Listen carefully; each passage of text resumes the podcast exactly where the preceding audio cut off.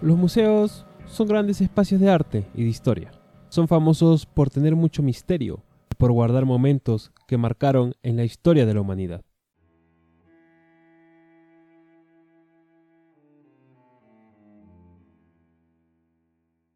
Hoy hablaremos del Museo del Louvre, uno de los museos más famosos y visitados del mundo, lleno de arte, de misterio y drama. Pero no siempre fue un museo lleno de esplendor y de arte. Antes fue una fortaleza que estaba lleno de intriga y miedo. Se llevaron a cabo grandes complots entre familias por tener el poder. Fue casa de la monarquía francesa. Está ubicado en una de las ciudades más bellas de Europa.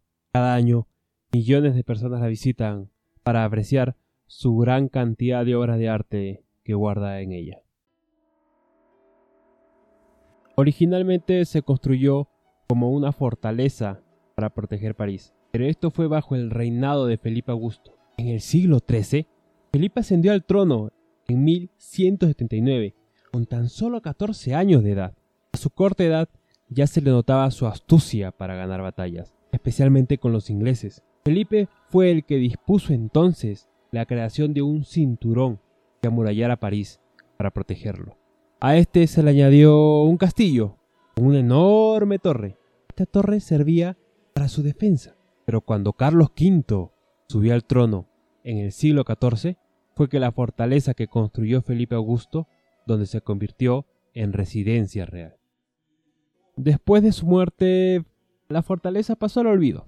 Los siguientes reyes ya no le dieron mucha importancia prefirieron otras comodidades y otros lujos. Llegamos al siglo XVI con Francisco I. Él sentía por París un amor incondicional, tanto que se decidió a transformar la antigua fortaleza al estilo renacentista y regresó a ser una residencia de los monarcas franceses. Pero por ironías de la vida, no vivió para verlo. Pero ese amor por el arte atrajo a varios artistas, y uno de ellos fue el más conocido de todos, por así decirlo, Leonardo da Vinci. Su mandato también estuvo marcado por los enfrentamientos y las guerras. Y así pasó el tiempo, donde otros reyes asumieron y quisieron transformarla. Uno de esos reyes fue Enrique II y su esposa Catalina de Medicis. Ellos decidieron la construcción en las inmediaciones del Louvre, un pabellón al cual llamaron las Tulerías. Conforme pasaban los años, ese palacio tomaba una forma que toda Francia ya lo notaba. Catalina dispuso de la construcción de unos hermosos jardines, que es una de las pocas partes del palacio que ha sobrevivido hasta nuestros días. El Palacio de las Tuilerías se sitúa justo al oeste del Palacio de Louvre. Llegó Luis XIV, el que llevó a Francia a la modernidad en el siglo XVII.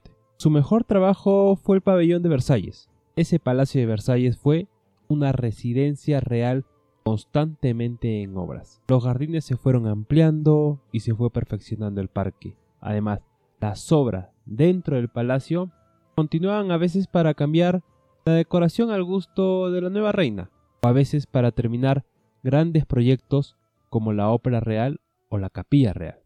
Fue la residencia real desde 1682 hasta 1789, cuando estalló la Revolución Francesa. Louvre fue testigo de esa revolución francesa que el mundo sigue hablando hasta el día de hoy y de cómo afectó París. Pero París no sería esa ciudad que conocemos ahora si no fuera por ese hombre que llegó en el siglo XIX, el artífice de la gran transformación urbanística de la capital francesa, Luis Napoleón III. Napoleón encargó al arquitecto Luis Visconti un proyecto para unificar el Louvre y las Tuilerías en algo más armonioso. Pero no todo fue bueno. Cuando cayó el Segundo Imperio, las Tuilerías se destruyeron en un arrasador incendio durante los hechos de la Comuna de 1871, pero aún así el Louvre permaneció en pie. A finales del siglo XIX es donde nacería el actual Museo del Louvre, que con la demolición de las Tuilerías se desvincularía totalmente de las actividades políticas y empezaría a darle paso a ese legado cultural con el que lo conocemos hoy.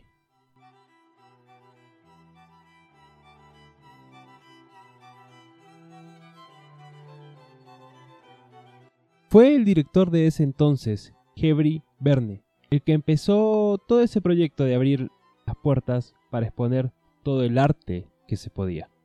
Ya cuando estalló la Segunda Guerra Mundial, se obligó a evacuar las colecciones al castillo de Chambordin en Loira, al sureste de París. En 1981 empezaría la espectacular remodelación de todo Louvre. El presidente de ese entonces, Francois Mitterrand, anunció un proyecto ambicioso de la total remodelación del museo. Una evidencia de esto es que en el centro de la gran Cour Napoleón, justo en la entrada está la gran pirámide de cristal que diseñó el arquitecto Yeo Ming-pei. Esto marca una nueva etapa del Louvre, que fue una fortaleza y palacio, pero siempre será recordada como el símbolo de Francia y de París.